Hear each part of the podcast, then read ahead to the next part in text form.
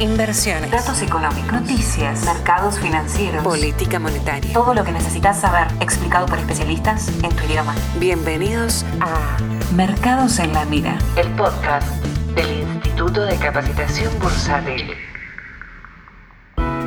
Episodio número 15 de la segunda temporada de Mercados en la Mira. De este lado, su copiloto habitual, Leandro Sicarelli.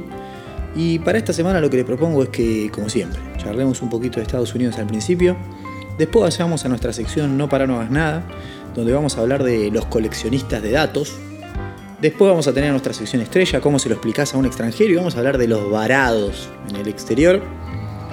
Y finalmente vamos a hablar del mercado argentino, porque de repente descubrieron que había algo que se llamaba Cenevi, y de repente hay regulaciones, y de repente parece que hay aprietes, y de repente el dólar se pone picante, y vamos a hablar un poco de todo eso. Así que si te interesan esos temas, quédate ahí, que ya arrancamos. ¿Querés aprender a invertir tus ahorros? ¿Te gustaría convertirte en un inversor profesional? En el Instituto de Capacitación Bursátil tenemos cursos cortos o carreras anuales con prácticas y análisis de mercados en vivo. Comenzá ya a estudiar con expertos en inversiones. Entra a www.icbargentina.com y reserva tu lugar. Bueno, la semana bursátil en Estados Unidos estuvo, llamémosle, un tanto aburrida. Yo siempre digo lo mismo, ya lo veremos charlando. Eh, está todo este tema del gaming y de la gente que, termina cayendo de Twitch acá y, viste, está como esto de que los activos tienen que ser divertidos, tiene que haber como una vorágine de me aburro. Eh, por eso se operan las 24 horas algunos activos de los 7 días. Vos decís, ¿Tiene sentido operar un domingo a las 3? Sí, sí que tiene sentido, porque estoy ahí, metido, 5 de la mañana, un martes, estoy ahí, tradeando, me tengo que divertir. Bueno, hay otro que decimos, muchachos, operemos 5 o 6 horitas por día, en la hora normal, compremos las acciones de siempre, no vayamos a nada raro, damos un poquito de Nike, damos un poquito de Goldman Sachs, JP Morgan, en Argentina Meloma, Galicia, no hagamos nada raro y los tipos que compran cosas aburridas en Estados Unidos se están forrando porque los índices siguen yendo para arriba, siguen marcando nuevos máximos históricos. El Standard Poor's esta semana se los cargó a todos, cae al Bitcoin, se venía abajo la civilización de lo nuevo y lo viejo y aburrido va de ahí, lento pero firme. Esto, esta semana, de hecho, aceleró bastante el Standard Poor's, máximos históricos, arriba de 4.300 dólares, extraordinario, una rueda fantástica hoy, más 0,5 arriba, terminamos en máximos históricos más 15 en lo que va del primer semestre del año, uno de los mejores primeros semestres para los índices americanos de los que tengamos memoria. Hay otro semestre ahí, no me acuerdo qué año era, que estuvo anduvo parecido. ¿Se acuerdan cuando yo les decía el año, el año pasado? Yo decía, ¿cómo ves de 2021? Lean. Y yo decía, mirá, si no pasa nada raro y Estados Unidos sigue vacunando y la Reserva Federal deja los incentivos, que es lo que parece que va a suceder, tiene que volar esto, tiene que andar muy bien. 15% en dólares en un semestre sin correr grandes riesgos, porque esa es la otra cosa. Decís, sí, bueno, pero en el medio, en el medio esto no metió nada. Yo miro el gráfico acá, te metimos el sustito de marzo, te metimos el sustito de la inflación, pero después, si compraste más o menos bien, tenés que estar recontra arriba, tenés que estar recontra contento y tenés que estar recontra tranquilo, porque las correcciones que hubo fueron mínimas. No está dando lugar para entrar. Seguimos empujando, seguimos empujando. Los que seguimos adentro somos Gardel. Pero hay gente que quiere entrar en algún momento lo que estamos adentro vamos a tener que entregar algunos papeles para que rote un poco. Algunos queremos poner incluso un poquito más de guita. Lo que pasa es que si esto no corrige nunca, ¿dónde la pone? Bien, vamos al escenario de siempre, hay que pagar cada vez más caro. Y bueno, esto es para arriba. Así que semana extraordinaria para los índices en Estados Unidos. ¿Pasó algo bueno? ¿No pasó algo bueno? Y tuvimos algunos datos. A ver, el dato más importante de la semana fue el de empleo de ADP eh, que vino bastante bien y de hecho vino bastante por encima de lo que se esperaba. Eh, la economía eh, estadounidense creó, en términos netos, en junio, 692.000 puestos de trabajo nuevos. 692.000 puestos de trabajo nuevos. Desde los máximos de pandemia, así que, que, hubo meses donde se generaron millones de puestos, y bueno, porque habías, habías roto 20 millones de puestos en un mes, Hubo un mes que creaste 4 millones, hubo otro que creaste 3, 4, una cosa así. Después de que eso se normalizó, esto es uno de los mejores datos que tenemos. Bien. Uno de los mejores datos que tenemos. El mercado, aparte, esperaba 600.000 y vino 692.000. O sea, vinieron casi 100.000 puestos más de chapa. Muy bueno. ¿Qué sectores están empujando esto? Adivinen, adivinen. Ah, acá tengo el gráfico de los... Es el tercer mejor mes desde que comenzó la pandemia, sacando los, meses donde fueron millones de puestos de trabajo creados, pero porque mes anterior habías destruido también millones. Así que saquemos esos que están medio sesgados, son outliers. Y es un muy buen mes, la verdad, junio. ¿Qué sectores son los que más están contratando? Leisure Hospitality, recreación, hotelería, todo ese tipo de cosas, que son las que están generando el lío eh, en los precios, en los salarios, en el empleo, en todos lados, ¿sí? porque son los sectores que más están expandiendo y que más problemas tienen para hallar recursos. Se va a ir solucionando. El otro día me preguntaba, ¿cuánto le queda los cheques? ¿Cuánto le queda los subsidios? Los cheques ya está, se dieron los últimos 1.400 dólares al principio de año y no se, no se dio más nada. Los incentivos al desempleo ya terminan también, le queda un mes. Eh, ya se cortan. Bien. Eh, así que en principio, de hecho, hay estados que están rechazando fondos federales para esos programas porque dicen, no, no me des más, no subsidiemos más nada, el desempleo dejemos así porque la gente no viene a laburar, sino. Así que bueno. Eh, la cosa ahí sigue picante porque hay unos cuellos de botella, pero el empleo va. La actividad no va tan, tan, tan, tan rápido como el empleo. Eh, y ahí empiezan a aparecer algunos, porque depende del sector en realidad. Básicamente cuando tuvimos los datos de PMI esta semana en Estados Unidos no vinieron tan bien como se esperaban. Lo cual es raro, porque en general en estos, eh, no en estos sectores, pero sí en estos escenarios, la productividad suele aumentar en el corto plazo. ¿bien? O sea, la producción suele crecer más de lo que crece el empleo. Y bueno, es un escenario donde hay mucho desempleo, mucha gente ahí latente y el tipo que está en la fábrica y se quedó, labura doble, una cosa así, podría ser ejército industrial de reserva, qué sé yo. Pero bueno, por ahora los datos vinieron bastante bien, siguen confirmando aparte de que en algún punto Powell sigue teniendo razón, la Reserva Federal sigue teniendo razón. De hecho habló Waller esta semana de la Reserva Federal, es integrante del, del FOMC, viene de la Reserva Federal de San Luis, y dio algunos detalles bastante interesantes. El tipo dijo, mira, si esto sigue así, puede ser que la suba de tasa que nosotros tenemos para 2023 eh, se adelante la primera para fines de 2022. Bueno, de vuelta, al mercado que dice, el mercado dice, bueno, tenés un problema en esos sectores puntuales y en algún momento vos te vas a poner más estricto con la política monetaria. Si haces eso, te creo que es transitorio todo. Bueno, la Reserva Federal sigue dando señales, los indicadores siguen mostrando que va por ahí y la Reserva Federal en línea con esas señales. Waller dijo básicamente eso, o sea, la suba de tasa incluso se puede adelantar a 2022, a fines de 2022, dijo. Veremos, no lo sé, pero puede ser. Y también dijo, el tapering va a arrancar por hipotecas. ¿Qué significa esto? Básicamente los tipos están comprando, emiten dólares y con esos dólares compran eh, bonos del tesoro y paquetes de hipotecas, MBAs. ¿Bien? Lo que intentó dar a entender Waller es el mercado de la vivienda en Estados Unidos ya está como medio explotado, ya está mostrando claros síntomas de recuperación, bien, está subiendo fuerte el precio de las viviendas, y tuvimos datos también esta semana de eso, con lo cual me parece que lo primero a lo que le vamos a sacar los incentivos es a eso. O sea, vamos a dar de baja la compra de MBAs. O sea que nos dio una información bastante interesante. El tapering por ahí arranque por ahí. O sea, por ahí el ritmo de compra de bonos siga en 80.000 palos por mes, pero el de MBAs baje de 40.000 palos por mes a, no sé, 35.000, 20.000 o lo que sea. Así que seguimos teniendo como una hoja de ruta bastante, bastante ordenada por parte de la Reserva Federal. Y eso ayuda, eso ayuda. Ayuda al mercado a armarse un esquema de lo que puede llegar a suceder hacia adelante. Bien, por eso los mercados están tan optimistas. Está claro el destino. Si no se desacomoda nada en el medio, más o menos vamos bien. Hasta acá ya hemos ido bien, o sea, ya está, ya se, terminó la discusión, ya, está, ya fuimos muy bien. Veremos cómo sigue hacia adelante. Así que si esto sigue así ordenado, tendría que seguir andando bien, a menos que pase algo raro en el medio, otra cepa de COVID o algo, algo extraño. ¿bien? Pero en principio venimos bien. Vamos a pasar entonces a nuestra sección eh, No para, no hagas nada. No para, no hagas nada. Y vamos a hablar de los coleccionistas de datos. Esto me pasa todo el tiempo. Yo acá traje, me anoté una y traje y tengo otra acá, las tengo anotadas porque me las olvido, pero me pasa todo el tiempo esto, de que hay gente que me escribe y me pregunta cosas, y la realidad es que le presto más atención de la que le tendría que prestar. Eso es lo que me sucede, básicamente. Pero la otra vez alguien me preguntaba, eh, che, necesito los valores del, del panel líder en contado con liquidación. Bien, bueno. Ya es una pregunta media confusa porque necesitas los valores del panel líder a contado con liquidación. El panel líder es el Merval. O sea, las veintipico acciones que están dentro del Merval. Bien, no todas esas acciones tienen ADR, o sea que no todas tienen un contado con liquidación. O sea, ¿qué, qué es lo que me estás pidiendo? O sea, vos querés el precio de las acciones del panel líder divididas por algún tipo de cambio contado con liquidación de referencia, no sé, el de Galicia, ponele, ¿eso me estás pidiendo?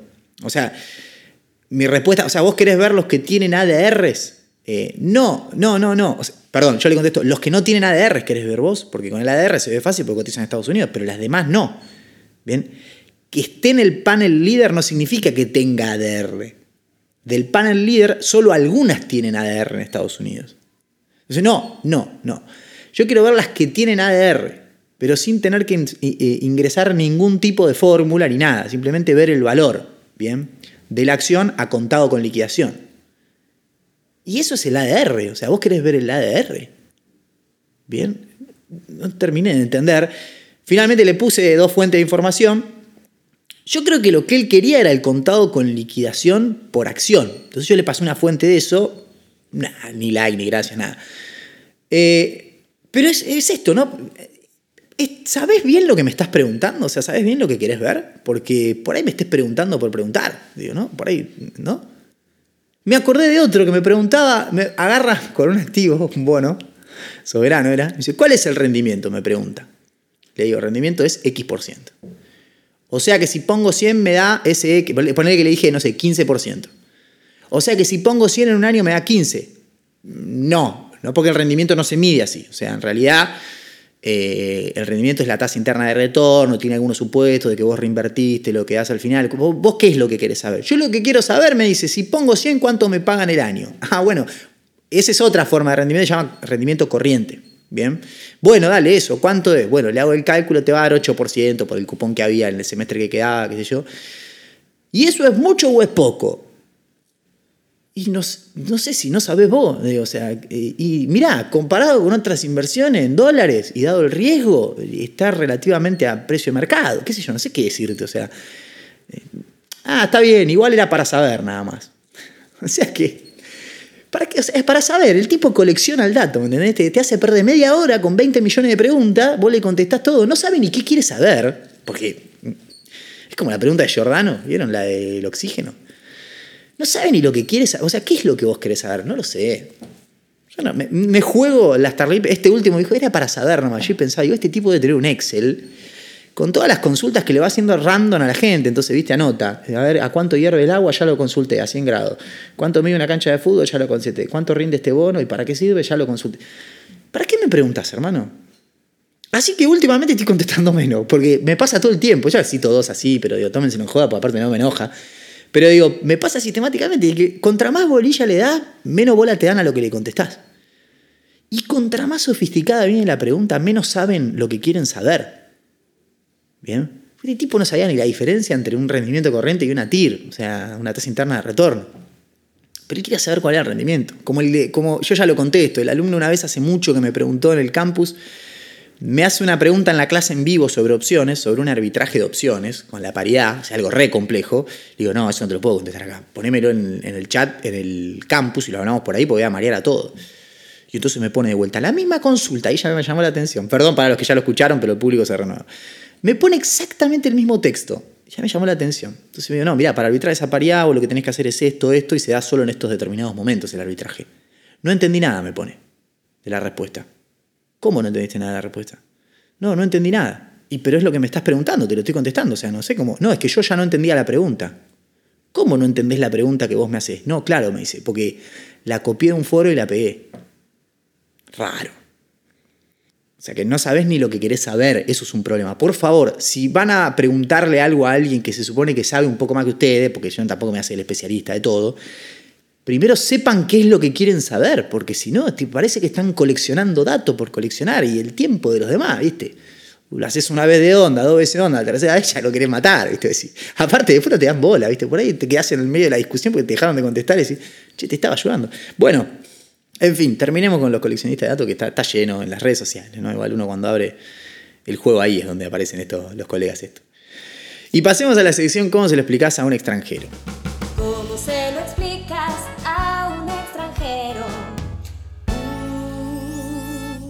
Cortina. Y yo lo que les recomiendo ahora es que se tomen un té y me escuchen, porque los voy a hacer enojar absolutamente a todos.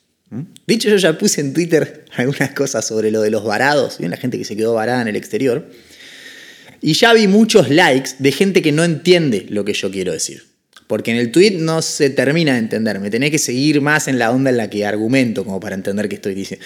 Muchos me ponen like, pues yo ponía, compartí una nota de Infobae con un video y decía, ¿qué país, hermano? Es increíble. Entonces varios ponían like como diciendo, claro, ¿qué país? No la dejan volver. No, yo no estaba diciendo eso. Así que siéntense, tómense un tecito, no se enojen. Pero ahora le voy a dar mi opinión sobre esto. Y es básicamente cómo se lo explicas a un extranjero. Porque yo puedo entender, vamos, vamos por partes. Primero, Irte a Miami no te convierte en una mala persona. Ni en un cipayo, ni en nada. Andate donde vos quieras, hermano. Te la ganaste por derecha la guita. Andá de vacaciones donde se te dé la gana. No soy ni más bueno ni más malo que nadie. Y esto va para los otros, que, mirá, se va a Miami, el cipayo. Déjalo que se vaya donde quiera, hermano. ¿Qué te importa? ¿Viste? déjalo. Si se la ganó bien la guita, que se la gaste donde se le antoje. Si quiere hacer un, un tatuaje de, Estados Unidos en la espalda gigante, déjalo, hermano. ¿Qué te molesta? Bien, ahora, ahora, dicho esto, leía por ahí alguno que ponía, ¿qué fue lo que pasó? Bueno, restricciones a la vuelta, se cancelaron vuelos y un montón de gente quedó varada en el exterior, en Miami, en Nueva York, en un montón de lugares que son hermosos, aparte, pues, bueno. Entonces es un escándalo, ¿viste? Este país no puede ser, que no sé qué. Yo les comento que de hecho yo, a mí me tocó vivir el comienzo de la cuarentena en Australia y lo primero que hizo Australia fue eso. Le dijo a todos sus ciudadanos, el que sale a Australia no vuelve más, ¿eh? En ese momento creo que era por seis meses, después creo que lo extendieron. Por eso yo me volví a Argentina y no me fui a Asia. Porque si yo me iba a Asia, que ya tenía el viaje pago, no iba a poder volver a Australia. Con visa y con todo. Ni los ciudadanos podían volver. ¿Eh? Con lo cual que me tuve que ir, me volví a Argentina, básicamente. Así que esto no es algo que inventamos nosotros. Ahora, lo que no le puedes explicar a un extranjero es cómo, discutimos las cosas. leía un tuit del otro día de, de Adorni, es el tipo este liberal, y decía que, mira, vos te vas a, Miami a darte una vacuna y le rescatás, le dejás la vacuna vacante a alguien en Argentina, sos casi un patriota. No, casi un patriota por irte de vacaciones a Miami. No, negro, se van de, se van de mambo mal. Estás a la altura del tipo que te dice que sos un sorete por irte a Miami. Es igual de, impresentable ese argumento. No sos ningún patriota por irte de vacaciones a Miami. Andate donde vos quieras. Lo único que falta es que te tengamos que decir patriota porque te fuiste a Miami de vacaciones. No, termo de un lado. Mismo termo que el otro que te dice se vas a Miami sos un cipayo. Eh, la cabeza cuadrada, un balde pegado en la cabeza. Ahora, empezaron a pasar un montón de otras cosas. El video que yo compartía es de una señora que dice, estoy varada en Nueva York y el sábado es el cumpleaños de mi hijo y no voy a poder volver porque me cancelaron el vuelo y me pierdo el cumpleaños de mi hijo. Yo no lo puedo, yo no puedo entender. Y lo plantean como un drama. Primero te voy a decir algo con la mejor, ¿eh? Tanto no lo querés a tu hijo, o tanto no, tanto lo querés, no, pero digo, tanto no te importa el cumpleaños de tu hijo, porque te fuiste. Y te fuiste en el marco de una pandemia, vos sabés que esto puede pasar, no me digas que no. Cuando vas los cálculos de si te vas o no te vas, si sos una persona más o menos inteligente, tenés que poner en la ecuación que por ahí no puedas volver, que te tengas que quedar 15 días más, que por ahí te pierdas el cumple de tu hijo. Tu hijo aparte debe estar de joda si le dejaste la casa vacía el drama de la, de la, mujer que no puede volver por el hijo. Aparte no te daban los días para volver, porque tenías que hacer cuarentena cuando volvés. ¿Qué te pensás? ¿Que te va al exterior y te dejamos pasar así? Sí, tráete cualquier variante del virus, no hay drama, negro. Si total estamos todos encerrados acá esperando que vos vengas de Miami con, una, con, una, con el virus nuevo y no sé qué. No, flaca, tenés que estar cuatro días encerrada, cinco. ¿Y quién va a pagar los cuatro días de hospedaje? Lo vas a pagar vos porque te estás yendo a Miami. Tan rata sos que no tenés para pagar cuatro días de hotel. Es increíble, se van a Miami con la guita justa. Yo no, deben comer una vez por día en Miami, en Nueva York. Tan ratas son. Esos son los nuevos ricos. Porque un tipo que tiene guita se va a Miami, se va a Nueva York, le dicen, te tenés que quedar cuatro días más, me quedo 20, porque me sobra la plata. ¿Cuánto tengo que pagar? Hospedaje en Argentina, 10 días lo pago, no me importa. Ese es el tipo que tiene guita y al que yo aplaudo que se vaya. Te fuiste a Miami, querías irte de vacaciones, la tenés, te queriste, aprovechaste y te diste la vacuna. Te, está perfecto, negro. Lo que te pido cuando vuelva, guardate cuatro o cinco días porque puedes traer cualquier virus. Y pagate el, el, hospedaje. Y un tipo con plata que sabe viajar te dice, ¿sabe qué? No pasa nada, negro, me lo garpo. No te empieza. Oye, pero cuatro días de hospedaje en Argentina, te fuiste a Miami, hermano. Te fuiste con la justa. Bien, estás haciendo una por arriba de lo que te dan las capacidades, evidentemente. Si no, cuatro días de hospedaje no te importan en términos de guita. Esos, así son los ricos argentinos, la mayoría de los ricos argentinos. Y eso es lo que da bronca, porque el tipo que tiene la guita no molesta. Ahora el problema del país nuestro es que hay gente varada en Nueva York. Y no, negro, la verdad que tenemos un montón. Son ustedes mismos los que están diciendo que este país está destruido. Y son ustedes mismos los que se tienen que dar cuenta que si este país está destruido, que un tipo se haya quedado varado en Nueva York es la última prioridad que puedes tener en un país así. Y es lo más lógico. ¿Qué quieren que haga? Yo, a mí me encantaría que los vayan a buscar y los traigan, pero se puede. Y lo de los cuatro días me parece lógico, porque si te fuiste al exterior puedes venir cualquier cosa. Te tenés que ir en vacaciones en medio de una pandemia. No terminó la pandemia, negro. Vos te pensás que salimos a la calle con los barbijos porque nos gusta. A mí me tapa la cara y me beneficia, pero al resto de la sociedad no sé si le gusta usar un barbijo. Lo está usando porque esto no terminó. Te querés ir igual, andate, pero tenés que asumir los riesgos, porque no tenés 15 años. Ya sos una persona grande. Te vas, a mí me parece bárbaro que te vayas, pero asumí los riesgos de que por ahí no puedas volver en tiempo y forma, de que por ahí te tengas que aislar cuando volvés. Es tan loco lo que te estamos diciendo. No, si fueses una persona madura y seria y un poquito inteligente, pones eso dentro de la ecuación. ¿Por qué te pensas que un viaje, a Cancún sale un tercio de lo que vale habitualmente? Mirá qué capo, encontré un viaje a Cancún que vale un tercio. Soy un capo. No, no sos un capo. La probabilidad de que ese viaje se cancele o quedes varado en el medio de la nada es muy alta, por eso vale un tercio.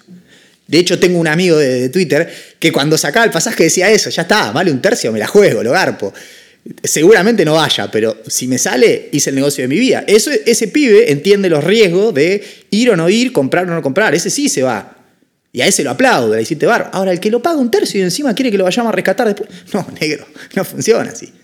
Si fuese seguro que vas a volver, el pasaje no vale un tercio.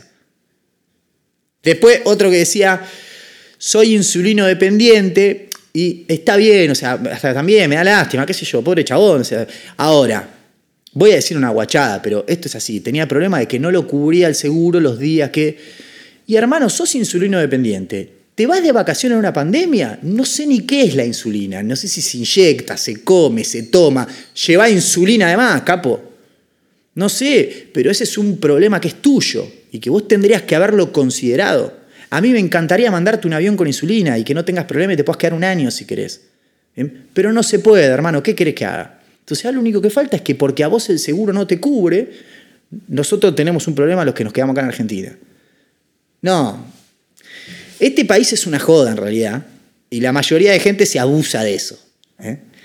Y da por la discusión así, porque en realidad eh, son pocos los que están cursando por esta vía del medio de decir, entendenos a nosotros también. ¿Qué quiere que hagamos? No te podemos ir a rescatar. No queremos que entre más vuelos porque se está yendo toda la miércoles en las nuevas variantes y no queremos nueva variante del virus. Vos te quisiste vacaciones, me parece perfecto, pero dentro de los riesgos que asumiste cuando te ibas está este. Y hoy te tenés que hacer cargo de ese riesgo. Entonces no te quejes, es eso simplemente. No es el argumento de se fue a Miami, lava platos en Miami, quédate allá. No, bueno, ese tiene, ese tiene otro balde en la cabeza. Entonces, si se fue a Miami es malo. Se fue a, ¿Y dónde? Eso para ser bueno, ¿dónde tenés que ir? ¿A China? ¿A Rusia? Tenés que ser comunista, ¿A Cuba? Tenés que ir. Catinchar ahora. Si aparte,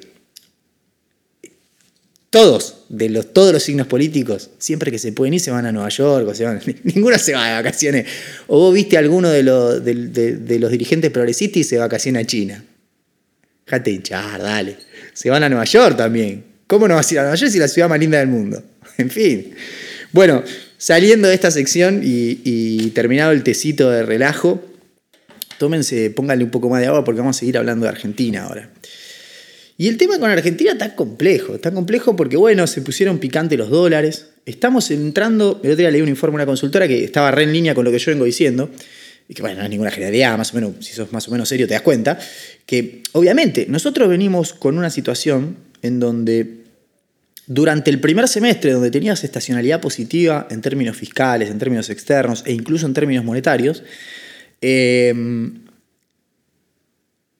tuvimos determinadas políticas o hubo determinadas políticas que vos decías, ojo, porque esto no es muy contracíclico que digamos. Tal vez lo mejor sea guardarse alguna de estas políticas que estamos haciendo para cuando se empioje un poco más la cosa.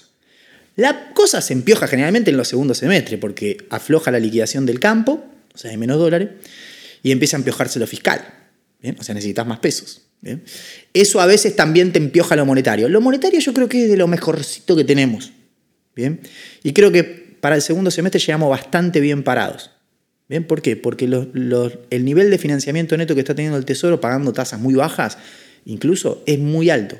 Entonces, la verdad que hasta acá se ha llegado bien. Se ha usado la emisión que se esperaba que se usara, incluso un poquito menos, con lo cual margen monetario tenés. Fiscal, venís muy bien, tenés el aporte extraordinario este del aporte solidario que te juega muy a favor, que es extraordinario, igual no va a estar siempre. Pero bueno, se empieza a empiojar un poco la cosa. Y el dólar se va a complicar. ¿Por qué? Porque se termina la liquidación gruesa y empiezan a faltar un poco de dólar. Entonces, ahora es donde empiezan a moverse las cosas. Y ahora es donde voy a decir, bueno, ¿cómo llegamos a esta etapa? Y llegamos un poco cansados. La verdad tendríamos que haber guardado un poco de piernas para este segundo semestre. Yo creo que se gastaron más piernas en el primer semestre las que tendríamos que haber gastado. Y ahora donde obviamente el mercado te empieza a medir. Después viene Standalone, viene todas estas cosas. ¿Y qué es lo que sucede? En concreto, empiezan a volar los dólares paralelos. Bien, empiezan a volar los dólares bolsa, el dólar blue. Y ahí se genera ruido sobre la brecha. Como siempre decimos, como por ejemplo lo, lo digo yo en realidad, lo que pienso yo es mi opinión personal, en sí el porcentaje de brecha no es tan relevante porque los precios se mueven a la velocidad del oficial. El tema es cuando la brecha se vuelve medio inestable. Entonces te pasa de 50 a 70 y pico, que es lo que pasó en, estos últimos, en estas últimas semanas. Eso te empieza a meter ruido en los precios, porque el tipo que tiene ahí dice importa. dice, sí, está bien, yo importo a este precio, venimos bárbaro, pero mira el contado con liquidación cómo se mueve. ¿Qué certeza tengo yo de que estos tipos no evalúen el oficial para, para alcanzar el contado? Entonces empieza a aparecer ese ruido. No, por las dudas remarco el precio para no perderme el costo de reposición. No, por las dudas subo un poquito más, por las dudas le cargo otro dólar, por Entonces empieza a aparecer eso y eso te genera ruido en la economía. Bien. No hay señales de que el mercado piense de que el dólar oficial va a hacer un salto, ¿sí? porque uno puede mirar las tasas implícitas en los futuros, puede mirar el mercado de bonos y las curvas soberanas contra la curva CER, puede mirar eh, el REM del Banco Central también, que no le pegan nunca, pero lo podés mirar también. Y todos te dicen más o menos lo mismo. No, mira, en principio Va a haber una aceleración del tipo de cambio, se va a empezar a mover más rápido después de las elecciones, pero no va a haber un salto en principio. El tema son los paralelos. El tema es cómo parar los paralelos. Esta semana tuvimos un lío bárbaro porque se deslizó el rumor de que el gobierno estaba como, no sé, llamémosle apretando o llamando por teléfono a las sociedades de bolsa, a los ALIX, para decirles no hagan cable, no ofrezcan contado con liquidación. Ahí en el medio apareció el tema de Cenevi. Ahora quieren un dólar contado con liquidación blue, porque lo que va a pasar es que el precio que vemos en la pantalla del blue es uno, pero después por Cenevi los operadores grandes van a operar otro. Chicos, eso pasa toda la vida. Eso pasó siempre. Cenevi es una rueda bilateral, es un mercado OTC. Siempre tuvo otro precio que el que ve de pantalla. A ver, en general están arbitrados, pero puede ser. O sea, los precios Cenevi uno lo ve a menos que tenga acceso a la rueda Cenevi. No todos los precios informan. Es un mercado OTC. Vima siempre tuvo una rueda OTC. ¿Qué es lo nuevo? El CCL Blue. Ah, chicos, ustedes están descubriendo Cenevi ahora, qué distinto. Siempre fue así Cenevi.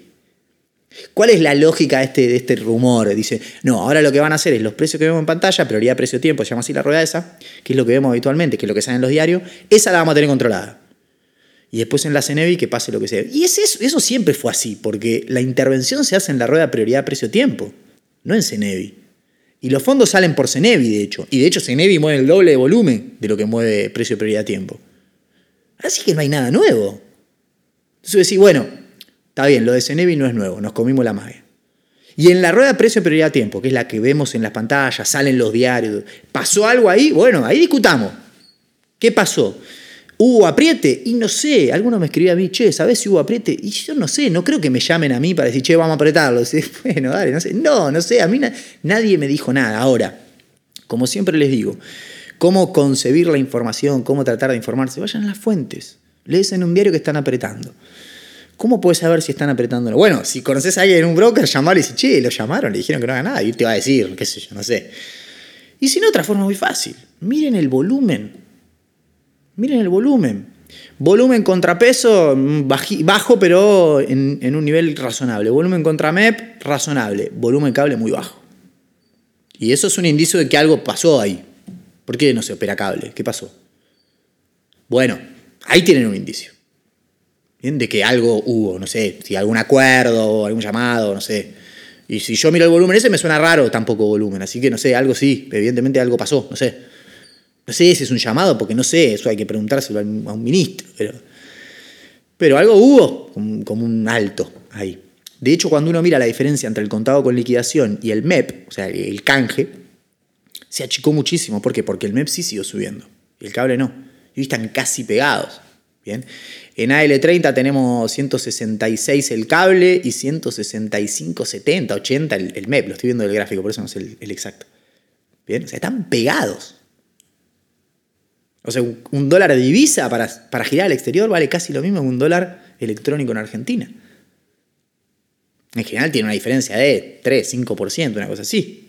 ¿Bien? 5 pesitos venían teniendo últimamente. Ahora están pegados y eso es porque en el cable no se está operando, el precio casi no se mueve. Y el MEP se siguió operando un poquito más y, ese sí fue para arriba. Y el tema principalmente es eso. Yo para cerrar ya esta, el podcast y esta, este segmento, yo creo que el principal problema acá, más allá del tema de las cantidades, porque vos decís, están interviniendo fuerte e igual va para arriba. O sea, no están pudiendo domar de todo, del todo al mercado en los paralelos. ¿Tiene poder de fuego? Sí, tiene poder de fuego el Banco Central. Lo tiene, lo puede, si quiere lo puede hacer de goma, por las reservas netas que tiene y por los, los bonos que tiene. Bien. El tema es que lo hace de goma ahora y en dos meses ¿qué hacemos? Ese es el tema. Y el tema de fondo porque para mí esto es lo más problemático. El tema de fondo es que no, no termina de quedar claro qué es lo que se pretende de la brecha. Los que estamos en esto y los que nos dedicamos a analizar y, leemos un poco lo que va pasando, miramos los gráficos, operamos y qué sé yo, en algún punto no terminamos de entender si vamos a un, a un escenario de convergencia, o sea, que se cierre la brecha y que haya un solo dólar, vamos a un escenario de desdoblamiento, donde va a haber un dólar oficial y, el dólar ahorro va a ser el dólar paralelo. Vamos a un escenario intermedio, vamos a una transición. Queremos dejar esta brecha en este nivel que está, hay un nivel para la brecha o un nivel que va a evolucionar. Eso es lo que no hay, un mensaje claro. Entonces el mercado como que en algún punto pierde todo tipo de referencia. Como dice un amigo Daño Sinaga, siempre dice, cuando esto va para arriba, los tipos se ponen enfermos y pagan cualquier cosa.